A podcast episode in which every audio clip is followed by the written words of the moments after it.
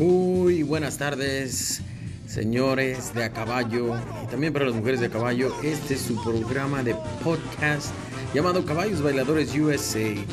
Aquí su servidor Martín Pérez a través de estos medios. Eh, es un programa que vamos a usar para hablar con diferentes personalidades de los caballos bailadores, además de entrenamiento como alta escuela, entrenamiento de dressage y también otras uh, clases de entrenamiento, ya viene siendo lo de reining,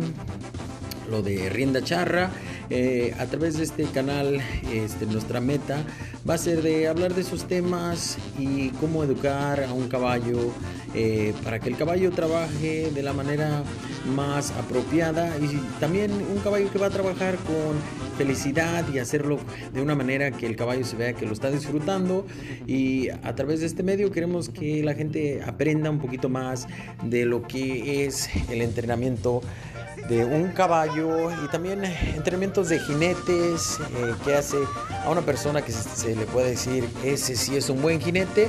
Y luego vamos a hablar de temas también como jueces de caballos bailadores. Vamos a tener aquí diferentes entrevistas con ellos, eh, qué se busca en una competencia de caballos bailadores. Eh, también vamos a ir a visitar a diferentes competencias que hacen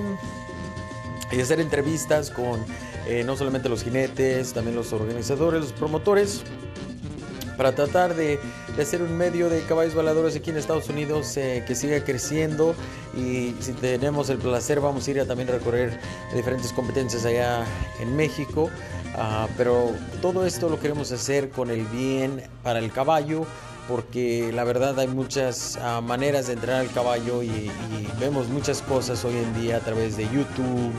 Eh, que ah, enseñan unos caballos con cadenas amarrados, dándoles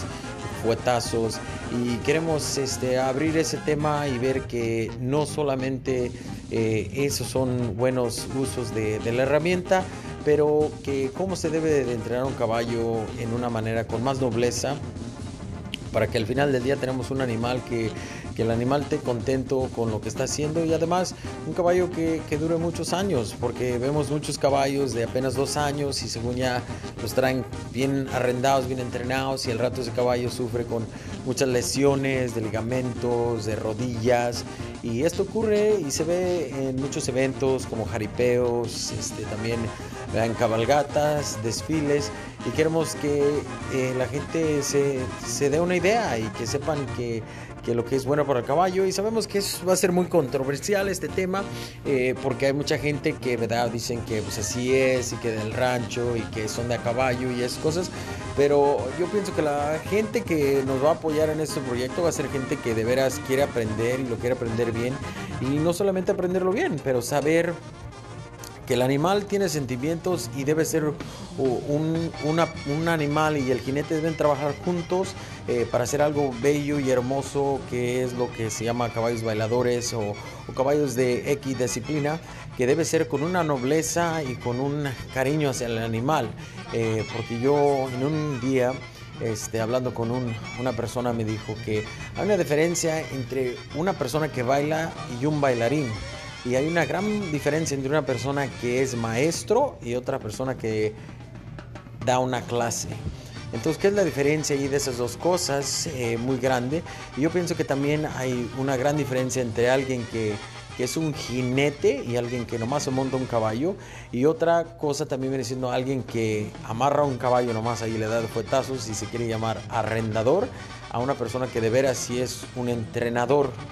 que son dos cosas muy, muy diferentes. Entonces son de los temas que vamos a hablar aquí este, a través del podcast de Caballos Bailadores USA. Ojalá que todos ustedes este, nos apoyen y vamos a tener varias entrevistas, como les digo. Ah, pero más importante, nuestra meta va a ser de educar a la gente eh, sobre todos estos temas. Vamos a tener unas cuantas entrevistas eh, que ya vienen en camino con diferentes personalidades del mundo del entretenimiento y gente de, de caballos que son reconocidos a nivel nacional y internacional. Este,